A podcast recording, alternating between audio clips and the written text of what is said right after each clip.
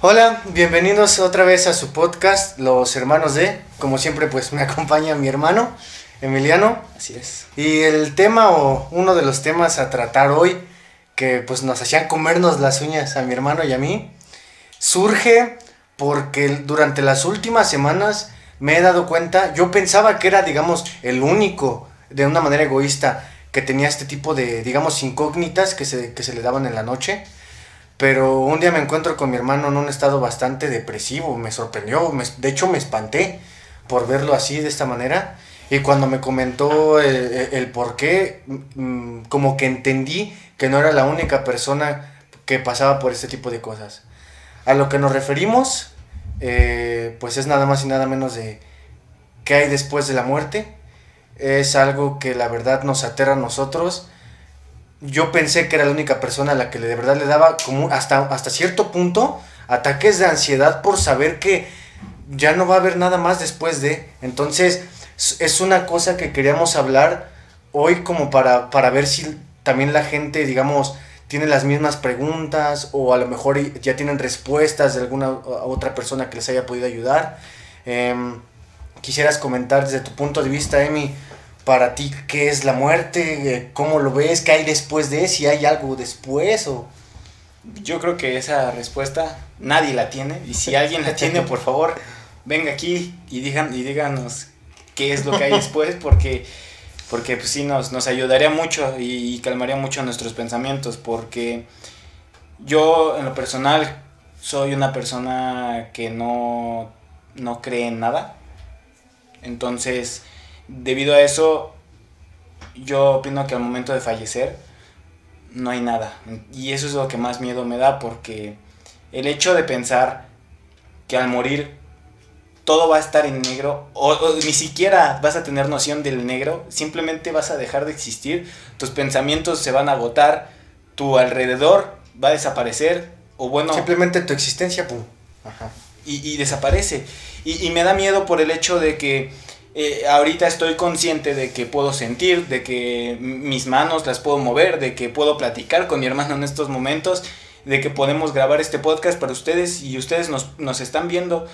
Eh, y, El tener conciencia, ¿no? El tener conciencia creo que es. La, conciencia es básicamente, yo creo, la peor falla de la evolución humana.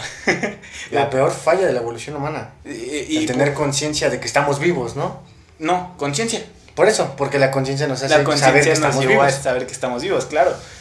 Porque eh, la conciencia en sí, yo creo que a, pesar de ser una evolución magnífica para, para las razas terrestres, eh, opino que seríamos más felices o, o, o, más cómodos estaríamos viviendo sin saber que existe la muerte. Eso me recuerda mucho una frase que leí hace mucho. No recuerdo muy bien exactamente las palabras, pero era más o menos de el, ignorante vive feliz, mientras que el que más aprende, más infeliz vive, ¿no? Haciendo referencia a eso. Mientras más conciencia tienes de lo que en realidad significa vivir, porque eso es, o sea, todo esto conlleva muchas cosas, no crean que solo es que hay, no, uno de, los, de las cosas que esto, esto, digamos, ramifica es el hecho de mientras más inteligente eres, más te das cuenta de que los propósitos, las metas en la vida, nosotros mismos las inventamos o nos las planteamos como sociedad para construir algo que nos dé un propósito.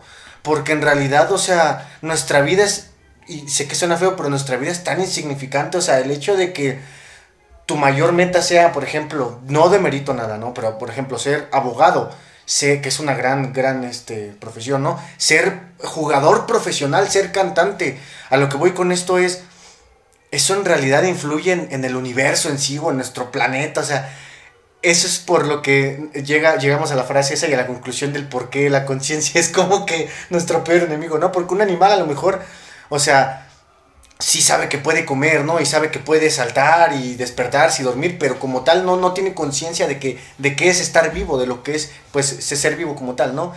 Eh, científicamente creo que morir se, podría decir como cuando tu cuerpo no deja de, funcionar, tu metabolismo se detiene y tu corazón deja de latir. Ajá, básicamente tus órganos, pum, ¿no? De una manera más, digamos, filosófica es cuando tu alma se puede decir trasciende, pero es dependiendo también de la religión, ¿no? Porque las personas que no creen en nada es polvo eres, polvo te convertirás, cuando mueres tú te desvaneces como tal, o sea, lo que significa ser emiliano, ¡pum! Adiós, ¿no? Que de hecho eso, eso me lleva a, un tema muy importante, a, algo que, yo creo que, que es algo que, tomando en cuenta lo mencionado, miren a las religiones. Imagínense que ustedes están en el siglo eh, donde se crearon las religiones antes de Cristo, no sé, e, es más, yo creo que mucho antes de eso, las religiones egipcias, muchas religiones que tienen años de existir, imagínense que ustedes está, están antes de que existan, eres un cavernícola, y de repente ves que alguien, un humano, un ser humano igual que tú, fallece, y te generas la cuestión, ¿qué, le pasó? ¿A, dónde se fue? E, este pensaba y, razonaba igual este que yo. E, e, este, este igual, estaba igual que yo, razonaba, sabía, sabía lo que hacía, por qué se murió o a dónde fue. Y yo opino que de ahí es donde surgen y empiezan a nacer las, las religiones en todo el mundo. Todas las personas, todas las tribus empezaron a generar qué pasaba y, y cada uno empezó a inventar su conclusión. ¿Por qué? Porque de esa manera el miedo desaparece. El hecho de tener fe en algo hace que, hace que eh, el miedo a la muerte desaparezca o sea, encuentres una justificación de que hay más allá. Y yo opino que esa puede ser una de las razones por las cuales las religiones existen. Obviamente es mi opinión. Yo, creo que, no, no es tanto por ahí, a lo mejor sí tiene algo que ver, pero más bien yo creo que es, pues yo creo que todo ser humano pensante, ¿no? Que somos nosotros básicamente, tiene la necesidad de creer en algo, ¿no? O sea, el hecho de decir es que tiene que haber algo más allá, o sea, tiene que haber algo que, nos creó, ¿no? Que, que, obviamente pues la ciencia ya ha demostrado ciertas cosas, hay gente que incluso dice que la ciencia se equivoca, que lo que dice cierta religión, que pues, nosotros respetamos, eh, eh, es la veracidad de, de todo, ¿no? Y yo siempre, digamos que yo siempre tengo una filosofía de vida que es, nunca te cases con una idea, que de hecho siempre se la planteo a mi hermano, eh, esto es por muchas cosas, pero bueno, este no es el punto. El punto aquí es, yo creo que las religiones nacen por el sentimiento de, o, el, o el, la necesidad de tener fe, o no tanto fe, sino creer en, en, en algo, ¿no? En de algo, un sentido para la vida. En algo, ajá, de darle un sentido a la vida, exactamente, darle un sentido a la vida. Muy, muy buen, muy buen punto. Y, y digo, regresar a nuestro tema principal, que pues es que hay después de la muerte y sobre todo lo que nos pasaba voy a contar una anécdota que, bueno, que lo que le platicaba a mi hermano, lo que me ayudó a mí. Yo cuando era chiquito, bueno, entre comillas, era un adolescente, ya tenía como 13, 14 años. Eh, me planteé, porque no me acuerdo qué película vi, pero me planteé en la noche viendo hacia el techo, obviamente, pues, ¿qué, qué pasaba después de que yo muriera, no? ¿Qué, ¿Qué iba a pasar conmigo? Y decía, bueno, fallezco y luego que hay un cielo y si no hay un cielo y si en realidad porque sí me lo planteo no aunque yo yo tengo yo creo en un dios eh, sin embargo eso no me quita la intriga de saber qué tal si no. Por eso les digo por eso era el comentario de nunca te caes con una idea. Digo bueno y si no hay en realidad un cielo qué pasa entonces mi corazón empezó a latir muy fuerte mi, mi respiración se aceleró. Ahí me explicaron que tuve un ataque de ansiedad que yo no sabía en ese momento qué era.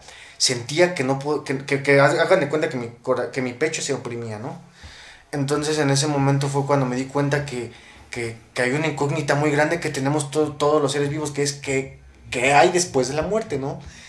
Eh, para no hacer el cuento tan largo, lo que me pregunté ese día fue, o más bien lo que me dije a mí mismo, fue, date cuenta que después de que fallezcas ya no vas a volver a regresar a este planeta, o sea, ¿no? Eh, no vas a poder volver a, sentir, no vas a poder volver a respirar, a tener conciencia, que es lo que hablamos al inicio, ¿no? conciencia de que estás vivo, no vas a poder abrazar a tus familiares, etcétera, etcétera, o sea, se, entiende mi punto. No más, y, eso es para siempre, o sea, para el infinito, no es como que tenga una fecha y dentro de 30 años regresas, no, o sea, es para siempre. Entonces, esa, esa, eso que me dije en ese momento me hizo sentirme aterrado y me hizo sentirme chiquito, o sea, me iba haciendo así, así hasta que llegó un punto en el que empecé a llorar y fue cuando lo que les digo, me pasó lo del pecho y todo. Lo que me ayudó a mí, que obviamente es difícil para mi hermano ponerlo en práctica porque pues él pues es cienciólogo, si se podría decir así, porque él cree en la ciencia, que todo aquí, como les digo, respetamos todo.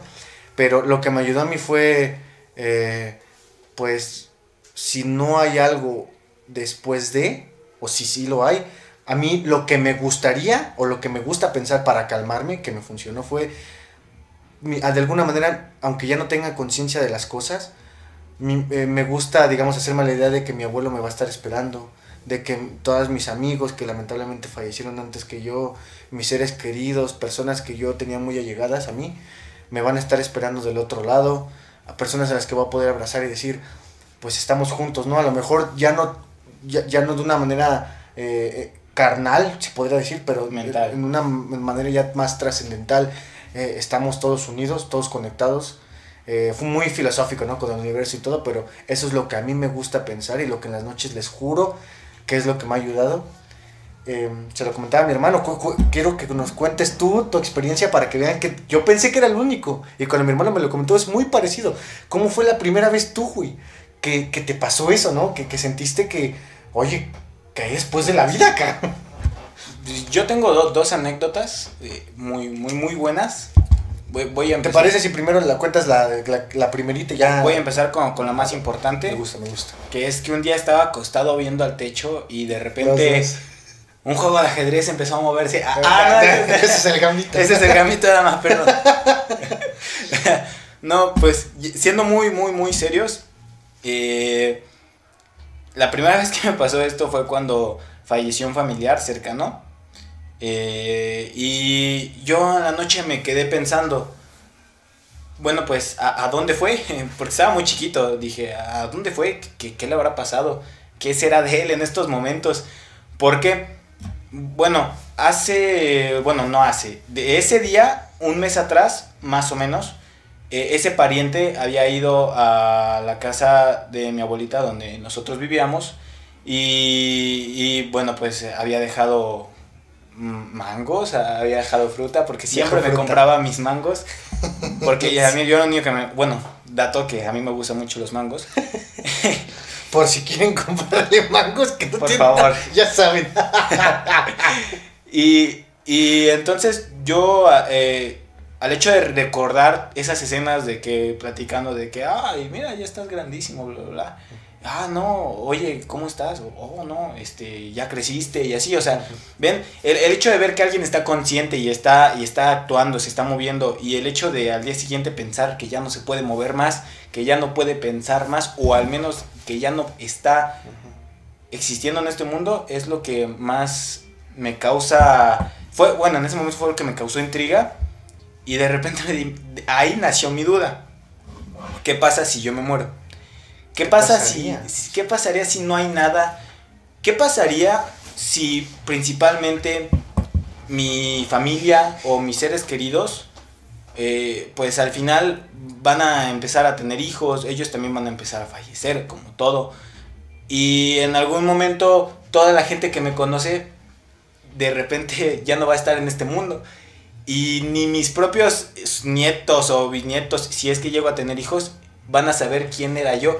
Y en ese momento, Emiliano dejará de existir. O sea, yo dejaré de ser alguien, eh, dejaré de, de mi nombre dejará de ser recordado y entonces con eso yo ya no, ya no existiré en este mundo totalmente. Porque, o sea, hablando de, de, de mí, personalmente yo ya no voy a existir en ese momento, pero pero ni mi nombre ni el rastro de que estuve aquí va a estar en ese momento y eso es lo que me generó todavía más de hecho, yo creo que eso es por lo que mucha gente hace lo que hace y tiene las metas que tiene, ¿no? Porque digo, ahí entra mucho, yo creo que ese cuestionamiento mucha gente se lo hace por el simple hecho de, a ver, me voy a morir, pero pues voy a dejar una marca aquí, mi marca no significa que voy a dejar un legado de hijos y hijos como conejo, ¿no? O bueno, a lo mejor una persona que está en todo su derecho, a lo mejor esa es su idea, ¿no? De un legado. Y para mí un legado sería más bien dejar algo que, haga que te recuerden incluso personas que ni te conocían, ¿no? Un ejemplo, por ejemplo, un ejemplo, por ejemplo, un ejemplo podría ser, eh, por, eh, por decir alguien, Freddie Mercury, ¿no? Freddie Mercury tal vez nunca tuvo hijos, tal vez incluso la, la, familia nuclear que tiene, pues ya está a lo mejor con él, no sé, no, no, quiero, no quiero opinar de más, por, no, que la boca se me haga chicharrón, como diría mi mamá, Pero mi punto aquí es, a pesar de que nosotros no lo conocimos en vida, bueno, presente, ¿no? A lo mejor como, como, como ser humano, porque nada más conocimos al artista. Eh, él dejó un legado, una marca aquí en el planeta y aunque pasen los años, su nombre como tal, así como tú le dices, su ideología, todo eso se va a seguir recordando por años y por años. eh, personajes como por ejemplo, incluso también, si lo quieren ver no tanto por el lado artístico, por ejemplo, Carlos Slim, ¿no? Que va a seguir recordándose como el magnate de México, la persona más rica en su momento del mundo, Bill Gates, Steve Jobs. Ese tipo de gente yo creo que tenía bien planteada y bien marcada esa idea de si yo muero quiero dejar un legado, o, o tal vez no, ¿no? Y tal vez lo hicieron sin eso, que yo creo que no, no sea el caso, ¿no? Pero o incluso recordarlos hasta por malas acciones, pero recordarlos. un, como un caso malo que malo, por, por ejemplo, Manson, ¿no? Manson, Los asesinatos. Exacto. Por ejemplo, Carla Panini. ¿Quién va a olvidar a Carla Panini? Nadie va a olvidar a Carla Panini. Y ella dejó, ¿qué tal? Y cuando ella dijo, voy a agarrar al novio de mi amiga, va a ser para hacer mi legado. O sea, Carla Panini va a estar en la mente de muchos, ¿eh? Entonces, yo creo que, que, que hablando de, de, esto, de también retomando lo de Freddie Mercury, eh, es gente que, a pesar de que físicamente ya no esté, Freddie Mercury existe. Exist, existió y existe, porque lo conocen, porque escuchan su música. Bueno, pero es más, más filosófico, no más, más trascendental, o sea, más, más, bien la ideología o el o la doctrina de Freddie Mercury es la que sigue, porque como Exacto. tal sigue la persona pues. No, e, él está muerto, pero existe. O sea, e, él ya murió y ya no puede decir nada, no puede opinar, no puede ser invitado al podcast, lamentablemente. Lo íbamos a invitar, pero nos enteramos que falleció. Sí, sí, sí. pero a lo que me refiero es que su nombre sigue ahí. Y entonces, yo en lo personal, eh, creo que muchas, muchas, muchos mortales como nosotros somos personas que nos cuesta o nos va a costar lograr el éxito porque puede ser que unos no todavía no encuentran en lo que de verdad son buenos. Puede ser que unos toda, no hacen lo que, lo que les apasiona, lo que de verdad les gusta por hacer algo en lo que solo les genera dinero. Puede ser que muchas personas simplemente estén haciendo por hacer y o les cueste más llegar a la, a la meta de algo porque no nacen con el talento, como lo fue Freddie Mercury que nació con su, con su talento. Entonces, al costarnos o al costarle más trabajo a todas las personas que, que buscan hacer algo que aman sin tener tal vez talento en eso o, o sin tenerlo totalmente desarrollado, eh, es el miedo de no lograr mucho, ser olvidado, morir y no haya nada, eh, el hecho de que ni siquiera tus familiares te, te, te, puedan recordar. Vimos una serie o la estamos viendo que me gustaría que me, me dijeras tú tu opinión de esto. Se llama Mr. Robot, se los recomendamos mucho, está en, en Amazon. Amazon. Bueno, en Prime Video. En no Prime, Video. Prime Video. Hay una escena donde eh, el protagonista, esto no es spoiler porque no es importante, pero el protagonista tiene que hacer sentir mal a una persona. Y es un, un, un, chavo que trabaja en una empresa y literalmente lo que usa para hacerlo sentir mal es decirle que, que no es nadie en el mundo, que no tiene familiares. Que no es importante. No es importante, eh, eh, que solo vive con su gato y que nadie lo va a recordar, que ni siquiera su familia lo va a recordar. Y, y, todos, se los juro, métanse a ver la serie y vean esa escena, van a sentir el mismo dolor que esa persona sintió en ese momento. Eh, tal vez ahorita no le, no le toman importancia, tal vez ahorita ustedes no creen que sea verdad, pero el hecho de ver eso y pensar que puede ser que a muchos les pase en la realidad y que tal vez a ti que lo estás viendo te esté pasando, es, es doloroso. Entonces, eso es lo que nosotros... Sí, es, doloroso, me, me, queda claro, pero bueno, al final es este... Es parte de, de lo bonito de una serie, ¿no? Hacerte sentir cosas, pero bueno, eh, regresando al tema principal, me gustaría que dijeras tu segunda anécdota porque creo que nos explayamos bastante en otros puntos que no. No, la primera era la de Gambito. No hay una segunda. Era ah, no había una segunda anécdota. Era la de los ajedrezes en el techo. Ajá, esos, esos chistes de su ajedrez de Gambito, del Gambito de Dama. Este niño es viciado al ajedrez, pero bueno. Bueno, yo, yo quisiera hacer un recuento. Me te, mira, lo que quisiera hacer ahorita, digamos, para entre, entre tú y yo, hacer como que un análisis y una centralización sobre el tema, me gustaría, por ejemplo, ir armando tú y yo eh, como una construcción sobre lo que es la muerte y qué podría, lo, los posibles finales, ¿no? ¿A qué me refiero con esto? Mira, para empezar, ¿qué entendemos por muerte tú y yo? Yo lo que entiendo por muerte, o bueno, usando otro eufemismo, porque a veces esas palabras suena, suena feo, eh, yo lo que entiendo por fallecer es tus órganos o, o tu cuerpo deja de funcionar, ¿no? A otros términos científicos, pero en palabras humanas, tu cuerpo deja de funcionar.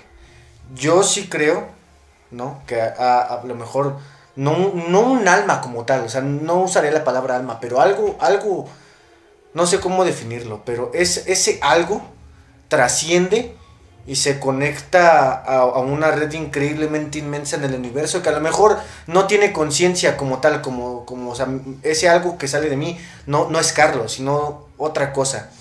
Eh, y nos hace, por eso les comentaba, ¿no? El de ir con mis, con mis seres queridos, ¿no? Él me hace conectarme con el universo, si lo quieren ver así. A lo mejor es muy, muy filosófico, no sé, o, o muy religioso, pero es mi manera de, de- de tratar de entender un poquito esto. A lo mejor me la estoy ahora sí que fumando y en realidad solo somos polvo, dejas de existir, ni alma, ni nada, ni conciencia, ni nada, ¿no? ¿Tú qué, entender, ¿Tú qué entiendes por muerte? O por, bueno, por fallecer. Pues yo por fallecer entiendo el momento en el que tu cerebro y tu corazón dejan de funcionar. Ese es el momento. Porque eso ya que- quedamos claros, ¿no? Que tu cuerpo... Ajá, sí. Eso para mí es fallecer. Ahora, los posibles que hay después, pues para mí, por más que me duela, por más que yo quisiera que fuera otro, para mí solo es el hecho de que no hay nada. O sea, el hecho de que te vas a morir y vas a dejar de existir tanto tú, como tu mente, como tus ideas. Bueno, es que tú eres tu mente, tus ideas y todo eso. Por eso, por eso tú... vas, vas a desaparecer. Entonces, eh, eh, no, no, para mí no hay un cielo, para mí no hay algo más allá. pa- para mí es algo que, que es para dejar de tener miedo a eso. Y yo creo que lo que nos espera es algo que sí es aterrador, pero pues es algo que va a pasar. Estamos deprimiendo aquí a la gente y van a decir que estoy viendo este podcast, ¿de qué chingados es o qué? Eh, me gustaría a mí, digo- a- antes preguntar, Ajá. ¿Tú has tenido experiencias con la muerte? ¿O, o lo más cercano que has, que has estado en experiencias con eso?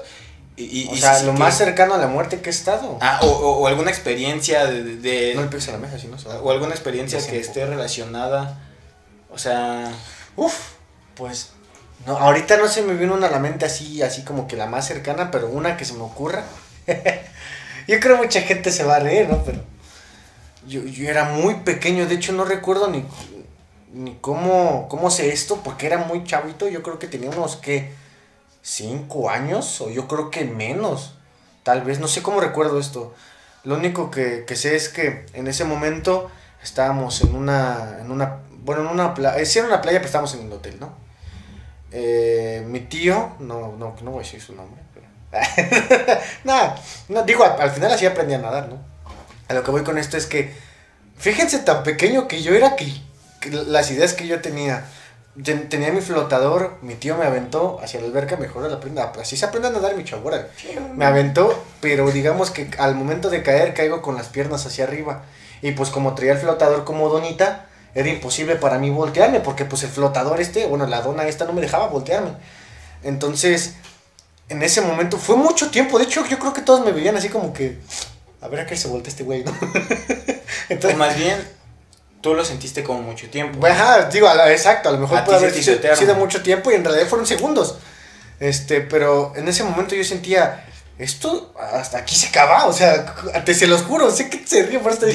Sé que se van a reír, pero en realidad así me sentía yo, o sea, aquí se acabó, o sea, todavía estoy muy, muy niño, quiero seguir experimentando cosas, ¿no? Y piensas un buen de jaladas, pensé tantas cosas que por eso creí que fue tanto tiempo, pero en realidad, como dice él, a lo mejor fue un segundo o dos, ¿no? El- el- bueno, el, mi pun- el punto es que cuando me voltean, ya respiro, traigo un chingo de agua y todo, pero, pero sí sentí, sentí que yo ahí no la contaba.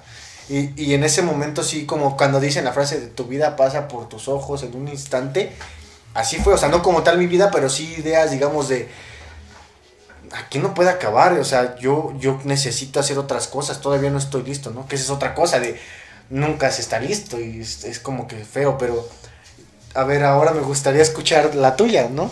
Que, cu- ¿Cuál es tu, tu anécdota más cerca de, de la, de la muerte? Que tú has tenido. Perdóname lo que le voy a decir, pero este niño es. Es como que tiene una mala suerte en todo. y no ha tenido una, ha tenido varias. Pero cuéntanos la, la más cercana, por favor. Lo más curioso es que yo creo que lo más lo, más cerca que estuve, ni siquiera estuve consciente de eso. Y voy a explicar por qué. Eh, yo y mi hermano ya estamos operados del apéndice. Entonces, una vez, durante mi operación, una vez, porque pues, solo me han operado una vez, claro. Bueno, el punto es que durante la operación eh, yo entré a la sala y la anestesióloga y el doctor estaban aquí a mis lados. Y yo seguía despierto y ya estaba entrando a la sala y yo me quedé así de, ¿por qué sigo despierto? Oiga, señor, creo que no funciona su anestesia. Algo anda mal, ¿no? y entonces es el momento en el que yo, yo volteo y, les digo, eh, oigan, sigo despierto, ¿eh? Y, y, y, le digo, y no tengo nada de sueño. Y me dice el doctor, sí, sí, sí, ahorita te duermes. Y yo, ah, ok. Y sigo así. Les digo, oigan, pero sigo despierto, ¿eh? Y ya de repente veo que sacan las herramientas. Y les digo, Estoy Los utensilios, ¿no? Porque herramientas son para bueno, Bueno. o sea, pásame el taladro, Ramírez, vamos a correr Bueno, los utensilios para operarme. Entonces yo les digo, oh, estoy, estoy consciente, hey, ayuda. y entonces la anestesia la voltea y me dice, ok. Y agarra y me pone mucha anestesia más. No sé cuánta más, pero me puso mucha más. El problema de esto fue que al acabar la operación yo ya no estaba despertando. Entonces, literalmente me estaban, eh, ¿cómo se dice? me estaban induciendo la respiración. Ellos estaban haciendo que respirara con un aparato y me estaban aplicando ya, este, eh, me, iban, me iban ya a aplicar este, técnicas para la resucitación. Es RCP, ¿no? El RCP. No, no estoy seguro si, si, ya lo estaban aplicando o me lo iban a aplicar. Despeguen. en ese momento eh, tuvieron que salir a hablar a mi papá y a mi mamá. Mm, entró mi papá. su hijo es un koala y duerme un chingo. Efectivamente. entró mi papá y les dijeron, no se, no, no, se, no se despierta, entonces necesitamos que alguien de ustedes venga para que lo hagan despertar. Me cuenta toda esta historia así tan, tan alterada, tan, tan, tan intensa así, mis papás y yo así de, ok, eh, bueno, me logran despertar. ¿Y esa fue tu experiencia cercana a la muerte? me, logran despertar, me llevan a la sala donde yo, estoy, donde yo me, quedaba del hospital. Y ahí es donde me despierto, me cuentan y fue ahí donde me genera la pregunta.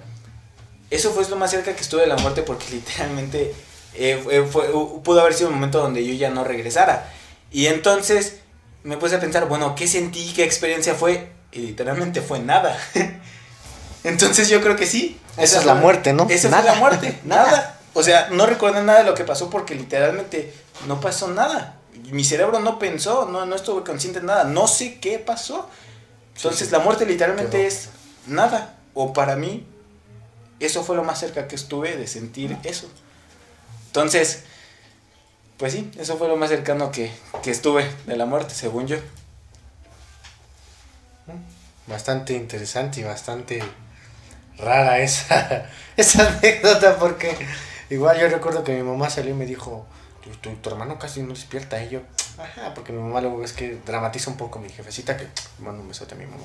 Pero luego dramatiza un poco las cosas y digo, ah, yo ya sé cómo hace ese, ese tipo de seguro y ni, no despierta porque se quiere hacer dormido para que se quede más días. No, pero no, así me lo contaron y, y tal vez es así, pero... En definitiva yo creo que la muerte es un, es un tema que muy controversial, que va a tener siempre, siempre incógnitas por más eh, pues estudios que se hagan, por más eh, pruebas, si lo quieren ver así, que se o estudios, sí, bueno, sí, estudios es la mejor palabra, para que se realicen para, para poder, digamos, experimentarlo de alguna manera, ¿no? Porque he, leído bastante de personas hace muchos años que, que, que podían parar su corazón y que te platicaban y algunos que decían que, que pues vieron a Dios, ¿no? Y otros te decían que, que, había un túnel y otros decían que no había nada, ¿no? Entonces, ese tipo de cosas creo que nunca, van, nunca va a haber como un, un argumento concreto del qué y para qué. Una opinión unánime. Lo que sí podemos saber es que, en definitiva, pues hay que aprovechar la vida que tenemos porque pues no es para siempre. con lo que me quedo yo de, de, de este tema, irónicamente, es no la muerte, sino la vida porque pues la muerte siempre lleva la, la desventaja, porque tú te puedes morir por cualquier cosa, pero no por, ahora sí que no puedes revivir por nada, ¿no? Entonces yo creo que Eh, sí, lamentablemente la gente que, tiene más conocimiento, yo no, me, yo, no me, yo no me considero un experto ni nada, pero sí creo que la gente que tenemos un poquito más de, digamos, de, de experiencias o, bueno, perdón por repetir tanto la palabra, ¿no? pero conocimientos, que vamos a ver un poquito más de lo que es, significa la vida o, o de los propósitos tan insignificantes que, que son en sí, creo que somos las personas que vivimos un poquito más depresivas, no, no como un único detergente que me habla, háblame de café y de libros, no, sino que en realidad sí es una depresión bastante fea porque no es como que se te quite con un, ah, ya mañana se, ya pasa, ¿no? O sea, todos los días, eh, eh, no, yo siempre me he, dicho, me he dicho esto, ¿no? No puedes escapar de tus pensamientos eh, nocturnos, ¿no? Por más que, por ejemplo, en el día salgas a tomar con tus amigos, vayas a una fiesta, trabajes, siempre llega la noche y siempre llega el momento en el que vas a la cama. Y en ese momento es cuando las preguntas que no te quieres hacer regresan y te dicen, cámara, ¿querías dormir? Te mola, hoy no. Te dicen, no papi, no, hoy no se duerme. Eh, yo pensé, de hecho, lo vuelvo a repetir, que era la única persona. Me alegra y no me alegra, saber que hay más gente como yo. Me alegra porque sé que no soy el único y que puedo compartir esto con alguien y puedo buscar ayuda con otras personas. Y no me alegra porque pues qué feo, ¿no? Y qué deprimente es saber que hay otras personas que tienen los mismos problemas depresivos que yo. Porque no crean que es algo de, ay, me siento mal. No, yo he, llorado. Él, él, él ha llorado y son... Eh, pues situaciones muy complicadas porque no hay unas palabras que te consuelen porque pues no es como que alguien te diga, no, yo tengo un antídoto para para que ya no te mueras tú, ¿no? O sea, y, y eso, eso, es un poquito más también a los otros temas que, que incluimos de, pues, para amortiguar ese madrazo, es como, ah, bueno, pero es que del otro lado me va a estar esperando Dios, ¿no? O, o del otro lado hay, hay algo más, no se puede acabar aquí la vida, ¿no? Entonces ese tipo de cosas que por, eso les decíamos al inicio, ¿no? Que esto, hablar de la muerte no solo es que hay después de, sino que son un, un buen de cosas que, que le involucran, ¿no? Que lo ramifican. Por eso que les decía, la religión, los propósitos que te da la vida, el vivir siendo infeliz, este, ciertas cosas, ¿no? Que no me considero tampoco una persona acá infeliz, este, que es pura, que escucha puro Gosmin acá y se quiere morir, ¿no? Que de hecho sí, pero sí escucha puro Gosmin, pero no.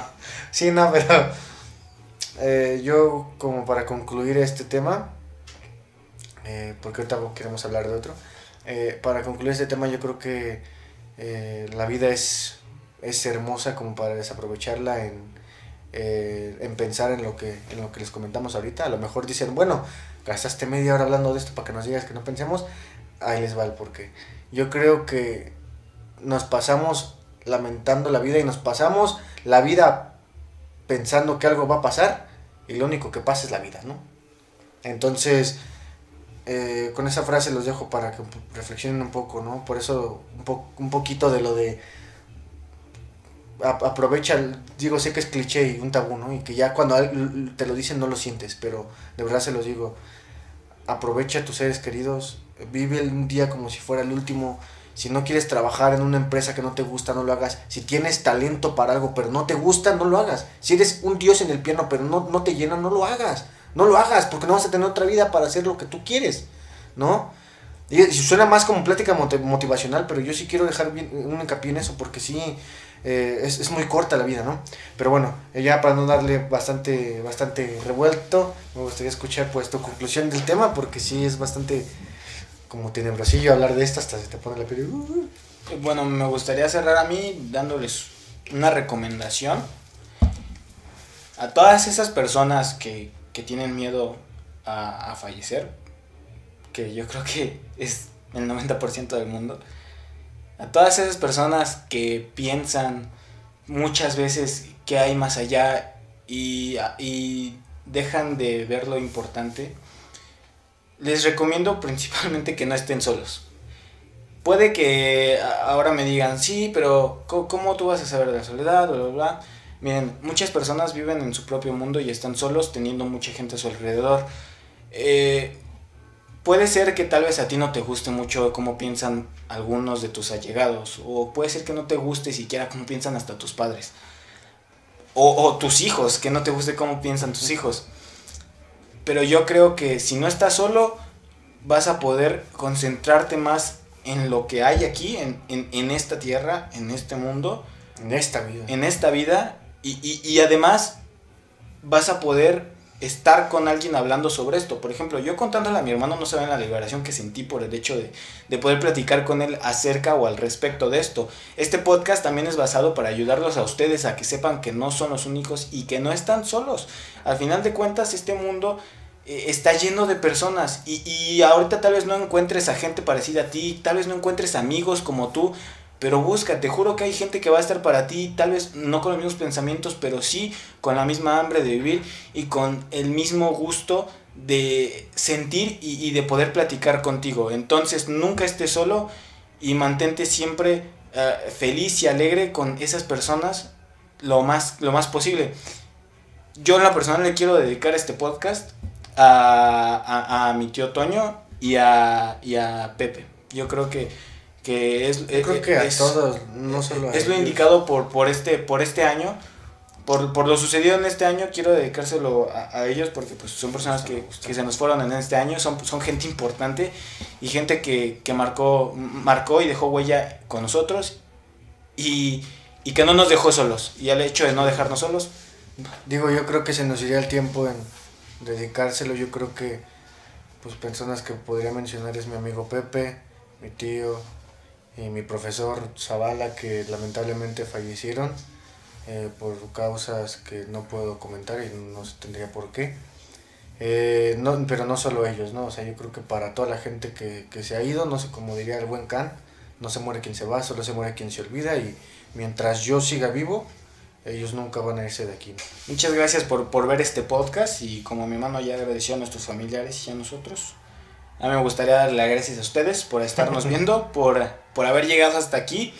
Y pues bueno, estén al tanto de, de, más capítulos. Las redes sociales se las dejamos en algún lado de la pantalla, no sé dónde las voy a poner. O en la descripción, si no podemos ponerla en la pantalla. Efectivamente. Y pues bueno, muchas gracias por vernos y nosotros somos los, los hermanos de...